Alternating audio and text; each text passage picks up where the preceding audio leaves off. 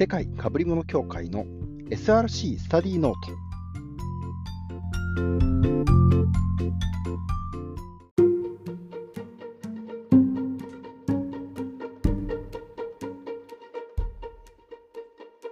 はい、えー、世界かぶり物協会です。SRC スタディノート。一応今回がですね、えー、第1回、前回は一応第0回という位置づけで、こんなことやっていきますという話をしていたので、一応今回をですね、第1回にしてみたいと思っております。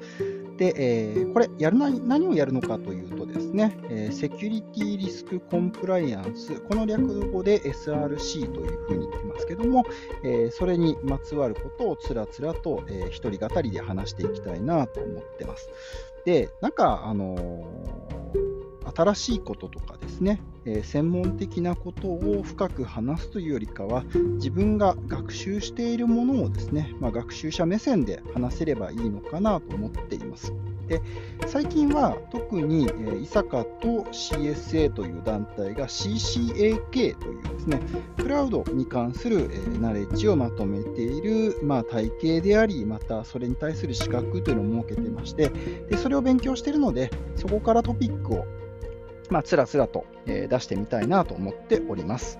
なお、えー、このですね、ポッドキャストはあくまでも個人が、えー、ほとんど自分の学習の振り返りに関してやっているものであるので、えー、本人がですね、所属する団体であるとか、え会社であるとかには、え特に関係なくですね、あくまでも個人の意見ですよということでございます。はい。でまあ、ちょうど今ですね、8月の末というところ、2021年、えー、コロナ禍における8月の末というところなんですけれども、まあ、なかなかですね、えー、いつも自分が若かった頃はですね、夏休みの宿題というのを最後にあのこなす人間で、場合によっては、えー、9月に入ってもですね、最初の授業まではですね、まだ慌てる時間じゃないっていうタイプだったんですけども、まあ、こういうあのポッドキャストとかを習字でやっていけばですね、えー、自分で学習して、それをこうアウトプットを作ることができると。あのアウトプットはやっぱりですね、ちゃんとしていかなきゃなというですね、そんな締め切り効果があるのかななんていうふうに、えー、自分では思っております。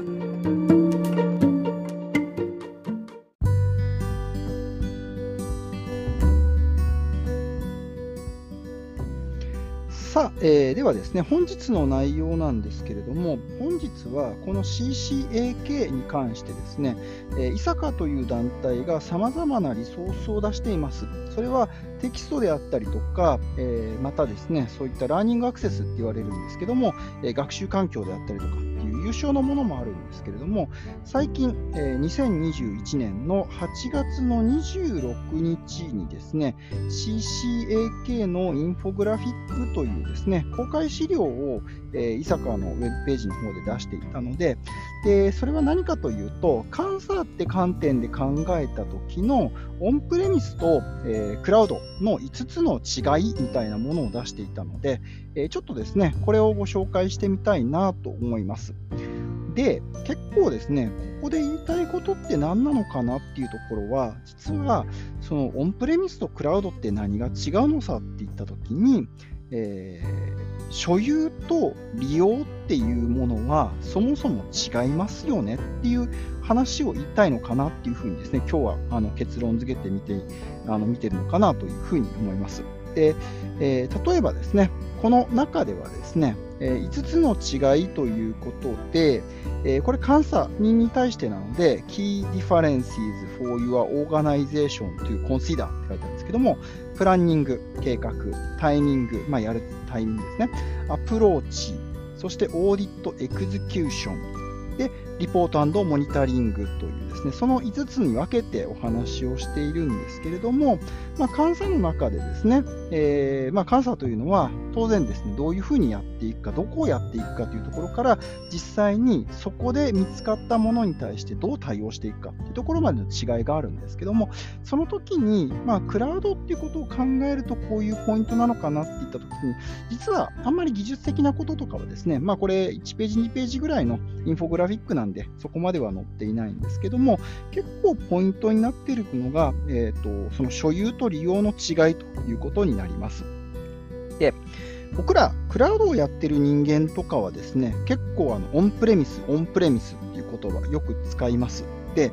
正直日本語には耳なじみがなかった言葉ですよね、オンプレミス。オンプレミスとクラウドっていう対比で使うんですけども、もともとオンプレミスって何かっていうと、このプレミシーズっていう言葉、プレミスっていう言葉ですね、店内とか校内っていうことを指します。例えば、店の中でとか、建物の中でとか言った場合に、on the premises みたいな言葉を使うということになります。なので、これ、どちらかというとですね、場所どこにあるっていう言い方になっちゃうのかもしれないんですけども、実はこの IT の文脈の中で、オンプレミシス、オンプレミスっていう言葉を使いたいのは、その建物の中にあるイコールあなたの持ち物、あなたが所有権を持ってますよっていうことを表すような、話としてなっています。で、クラウドというのはどちらかというとそのサービスの特性上を利用をする。クラウド事業者が持っているコンピューターのリソースとかストレージのリソースというのを利用するというところにフォーカスをしているというところなので、あのまあですね、あの使われている言葉なので、あれなんですけども、どちらかというと、オンプレミスとクラウドっていった場合に、ビジネスモデルとか、サービスモデルとか、テクノロジーとか、様々な切り口があるんですけども、本質的に理解しなければいけないのは、所有なのか、利用なのか。で、それによって、例えば、それこそ何でしょうかね、裁判とかあった時も考え方違いますよね。で僕は最近システムとサービスの違いってすごく大事かなと思ってるんですけども、システムって言われた場合にはですね、自分が持ってるシステムがあれば、他人が持ってるシステムもありますよねと。で、サービスというのは、システムをどういうふうに提供するかみたいなことだったりします。あなたが持っているシステムなのですか？あなたが受けているサービスなんですか？によって当然変わってくるわけですよね。あなたが持っているシステムを代わって運用してあげますよっていうサービスも当然あるかと思います。なので、こういった部分というところが、えー、クラウドの利用者、まあ、クラウドの監査人に対してちゃんと理解されるということが結構大事なんじゃないのかなというふうに思っております。まああのー、例えとして正しいかどうかわかんないんですけれども、例えば不動産ってまさにですね、この所有と利用というものがよく表されている世界で、例えば私今、あの戸建ての家に住んでいるんですけども、以前は賃貸に住んでいました。なので、例えばこの今の戸建てで何か問題があった場合に、全部修繕とかするのは当然自分でも所有しているので、自分の責任でやるわけですよね。で一方で、えー、賃貸だった時に、例えば何でしょうかね、あのあんまりこう、水回りが、あのー、ちょっとうまく動かなくなりましたよといった場合にはですね、その不動産のオーナーさんがいるので、オーナーさんと掛け合って、で場合によってはあの自分の責任でやんなきゃいけないところもあるだろうし、場合によってはそのオーナーさん側の責任でやんなきゃいけないということがあります。で、あのたまたまですね、えー、ちょっとふとこれ話しながら思い出したのが、えー、シンガポールに同僚がいましてで不動産って海外とかだと外国人が不動産を所有できるか例えば土地は買えないけれども建物は買えるよっていうところもあればえー、それも両方ダメだよ。日本なんかは外国人であっても建物も買えるし土地も買えますみたいなことがあるんですけども、あの、実際にそういった不動産というのは国や制度によって変わっていくところがあるんですね。で僕の友達のシンガポールの同僚とかは、えーと、彼はコンドミニアムにあコンドミニアムに住んでいる、まあ、結構ですね豪華な地上30何階とかですねあの屋外にバーベキュー場とかですねプールとかがえー、多分30階ぐらいの屋上にプールがあるみたいな、そんなところに住んでたりするんですけども、彼は、えーと、一応ですね、所有権は持ってるよというんですけども、実質的にはシンガポールってほとんどあの国土の大半は国有地なんですね。で彼もあくまでも、あのー、リなんか長期間のリースホールドっていうことを言ってるらしいんですけども、まあ、外国人としてさまざまな条件をクリアをして、えー、一定の期間の借地権みたいなものを持っているみたいなことになって、永久に所有権を持ってるわけじゃないんだよみたいなことを言っていました。なので、えーと、これですね、例えば、あのー、不動産でいけば、よくマンション、賃貸がいいのか、えー、買っちゃうのがいいのかみたいな議論って、さまざまいろんなところ、日本でも出ますよね。で、これ、別にですね、所有をしていなくても利用することができれば、その土地に住むことができますし、例えば賃貸的な考え方であればですね、あの、すべてのオーナーシップ持たなかったとしても、例えば環境を、えー、すぐに変えなければいけないことが分かっている。まあ、言うなれば引っ越しっていうのがある程度は想定されるな、みたいなことであれば、逆に持ってしまった場合に、それが問題になってしまう。自分がいつまでも管理をしなければいけないみたいなことも出てきますよね。なので、自分の用途であるとか使い方に合わせて所有をすべきなのか、利用で済ませるべきなのか、ということを、え考えることができますし、特に IT の資産というのは、ずっと持ち続けることに本当に意味がありますかと。なぜなら、ビジネスってどんどんどんどん進歩していく中で、場合によっては5年後には全く違う、同じような業務というものを違うやり方で違うテクノロジーでやってる可能性があるのに、高いハードウェアとか買ってしまって、まあ、あの原価償却とかもあるかもしれないですけれども、えー、その中でそれをこうメンテナンスしていくっていうこと自体もですね、コストになってしまうっていうこともあります。なので、自分たちの本当にやりたいことに合わせて、まあ、選びましょうねっていうのが大事なのかなというところです。で、えーと、インフォグラフィックのところからなんですけども、タイトルはですね、えーと、5 Key Differentiations for Your Consideration to、Organization to Consider。まあ、ちょっともうもう一度言い直しますと、5 Key Differentiates, differentiates for Your Organization to Consider というですね、まあ、5つのあのあなたの組織が考えるべき5つの違いみたいなことで、えー、プランニング、タイミング、アプローチ、 Audit、Execution、そして Reporting モニタリングというところで、オンプレミスと、えー、そして、えー、クラウドというのを対比をしています。まあ、あのリンクをこの、えー、ポッドキャストの、えー、今回の本のところに書いておくので、よかったらそちらですね、直接見ていただければなと思います。で、えーと、これはですね、1ページぐらいにパラッとまとまっているものなんで、それほどすごく深くガーッと書いてあるわけではないですけども、やっぱり先ほどの所有と利用というものを監査の観点で見た場合に、どういうことを気にかけるかなというですね、それを理解するためには結構いい資料かなと思いました。で、例えば、まあ、プランニングということでいけばですね、当然、自分の所有をしているものというのは、監査のスコープに入っていきますよねというところになります。で一方で、クラウドというのは、えー、利用をしている世界になるので、当然自分が何を利用していくのかというのは、えー、監査のスコープの中に当然入っていくよねということになります。ただ、ポイントになること、監査におけるプランニングというところでポイントになるのは、監査というのはスコープとしては例えば全体を範囲にすることになるとしても、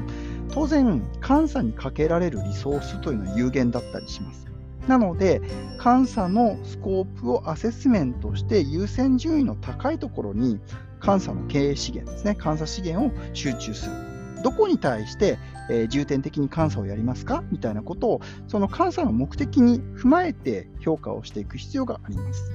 なのでですね、あのこれは正直あんまりここは変わんないのかなというところなんですけども、自分たちが持っているもの、利用しているものというものというものをちゃんと全体を把握した上で、アセスメントベースでプランニングをしましょうねということなのかなというところです。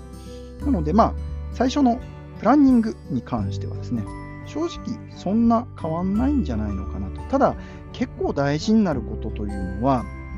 このプランニングをやるために自分たちが何を持っているか、何を利用しているかというのの全体の把握というところは、ちょっとこれはあくまでも個人的な意見ですけども、重要になってくるかなと思います。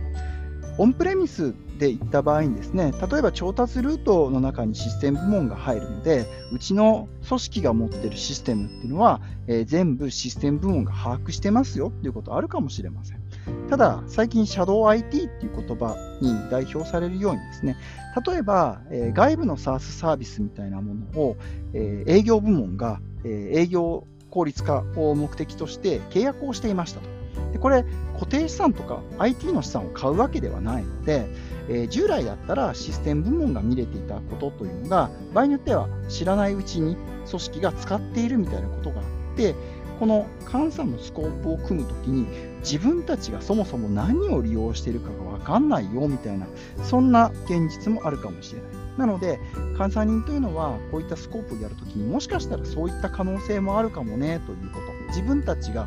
本当に組織として何を利用しているかということを把握していない可能性もあるかもねというのは、ちゃんと考慮に入れるべきなのかなというふうに思います。はい。次はですね、タイミングというところで、まあ、タイミングというのは監査をいつやるかというところです。で、ここはですね、いろんな考え方あるかなと思いますし、実際にあのこのインフォグラフィックじゃないところでですね、勉強してると、タイミングってもっと考えなきゃいけないのかなっていうところあるんですけども、まあ、多くは Annual、年次の監査みたいなものを組織として内部監査とかをですね、計画するときには実施をされることが多いのかなと思います。で、えー、このインフォグラフィックにおけるタイミングでは何を言ってるかというと、そのタイミングを決めるときに、皆さんが、監査人が調整をしなきゃいけない相手って誰かなというところです。で、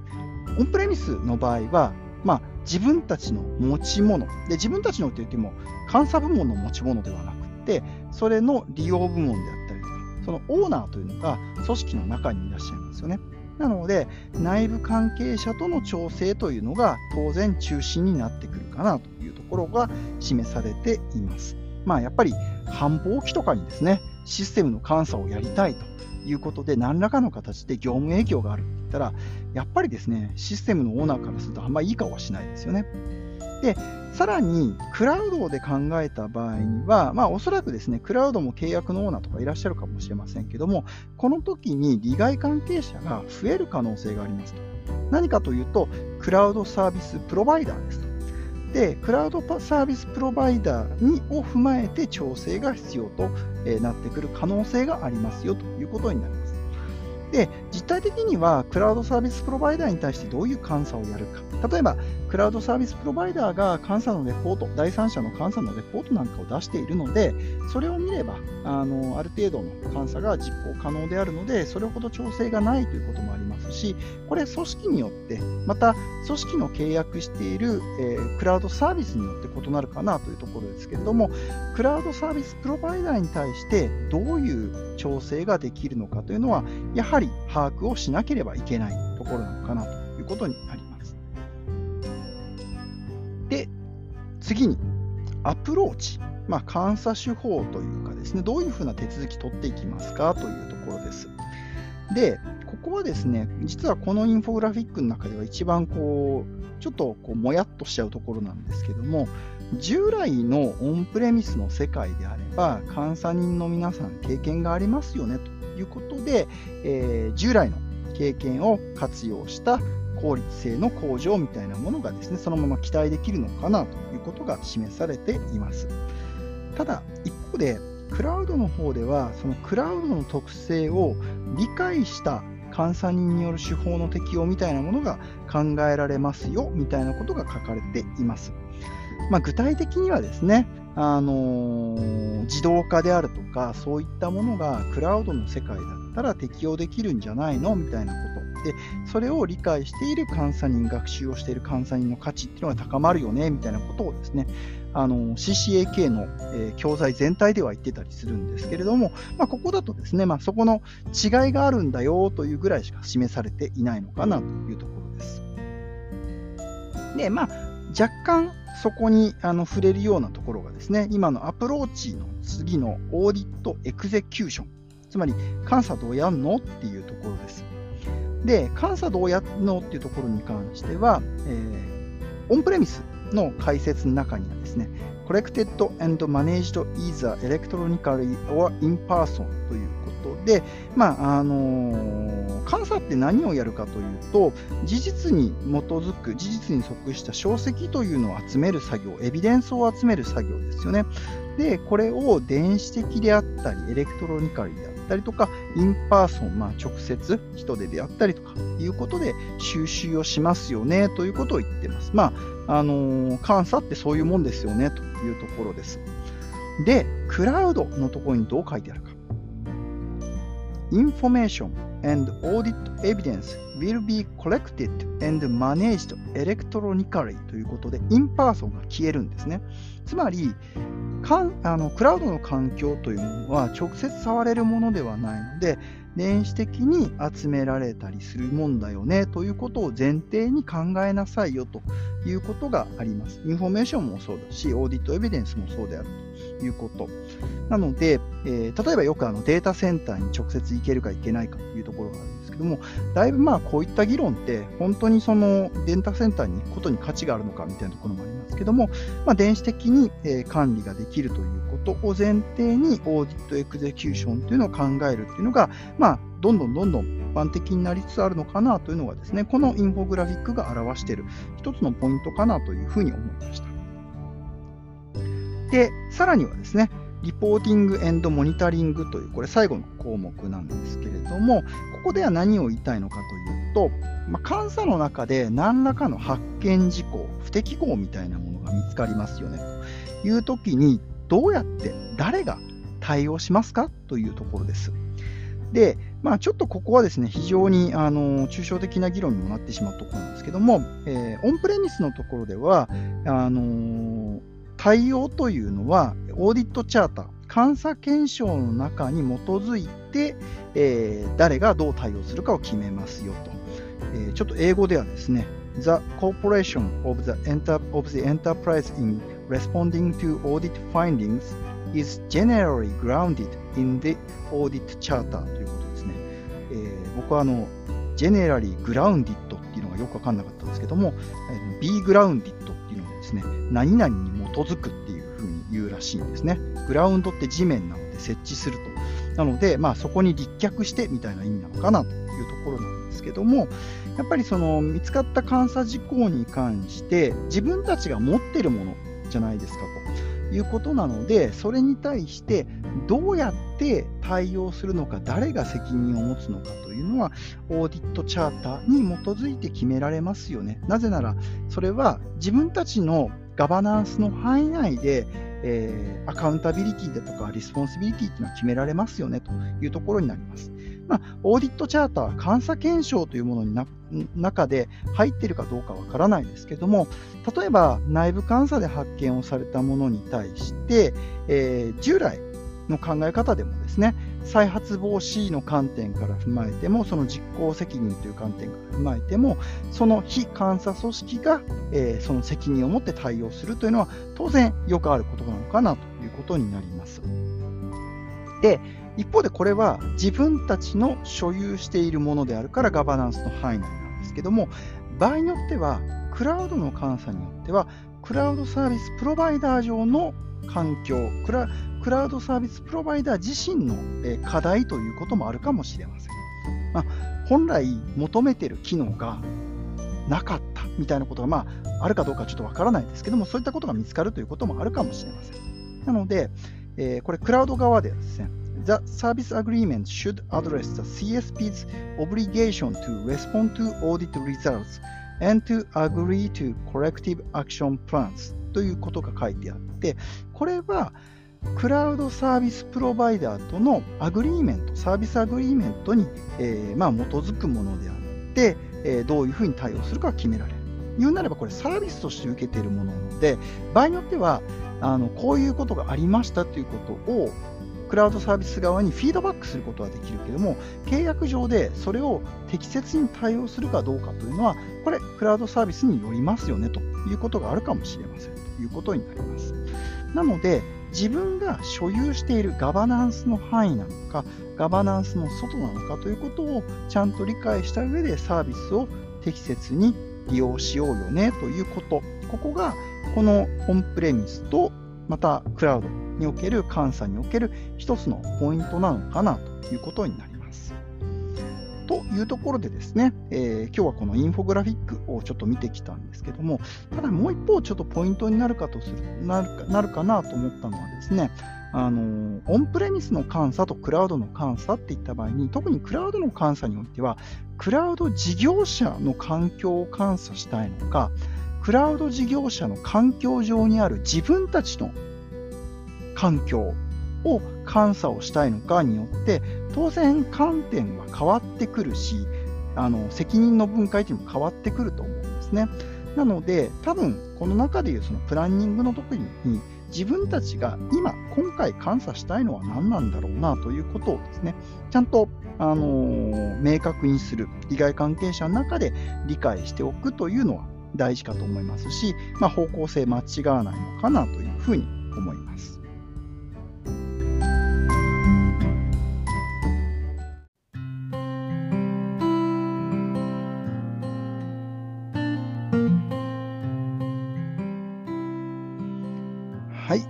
それではですね、えー、今日一応第1回という位置づけにしてみましたけれども、えー、本日はですね、伊坂の出しているこのインフォグラフィックスからですね、えー、クラウドとまた、えー、オンプレミスの監査の違いというものを紹介した、えー、資料を、えー、ちょっと上げてみました。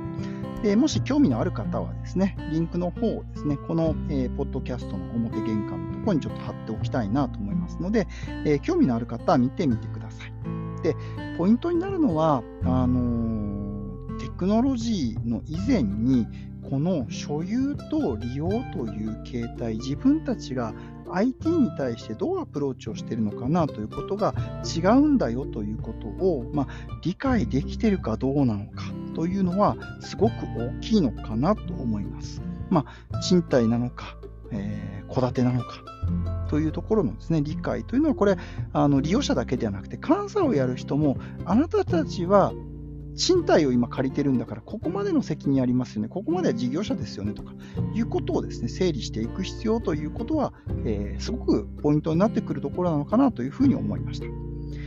であとはですね、えー、これ自分のための勉強なので、えーと、僕はなるべくですね、英語のリソースとかを使いつつですね、単に、あのー、監査の勉強とかですね、やるやるだけではなくって、そこで英語とかをですね、ちょこっと勉強できたらいいなと思っております。まあ、今日だとですね、えー、be grounded っていうところで、えー、ほにゃららを根拠とするとか、ほにゃららに基づくという言葉。まあ、今回だとですね、えー、オーディットチャーターに基づく Be generally grounded in the audit charter という言葉をですね、えー、使いましたけども、えー、そういった、用語がもしかしたら皆さんもですね、どっかで役に立つのかなと思います。まあ、あとは最後ですね、えー、ちょっと友達のあのシンガポールの同僚の話をしましたけども、まあ、なかなか今ですね、このコロナ禍で旅行に行けなくなってはいるんですけども、えー、またですね、いつか、えー、旅行に行ってですね、彼の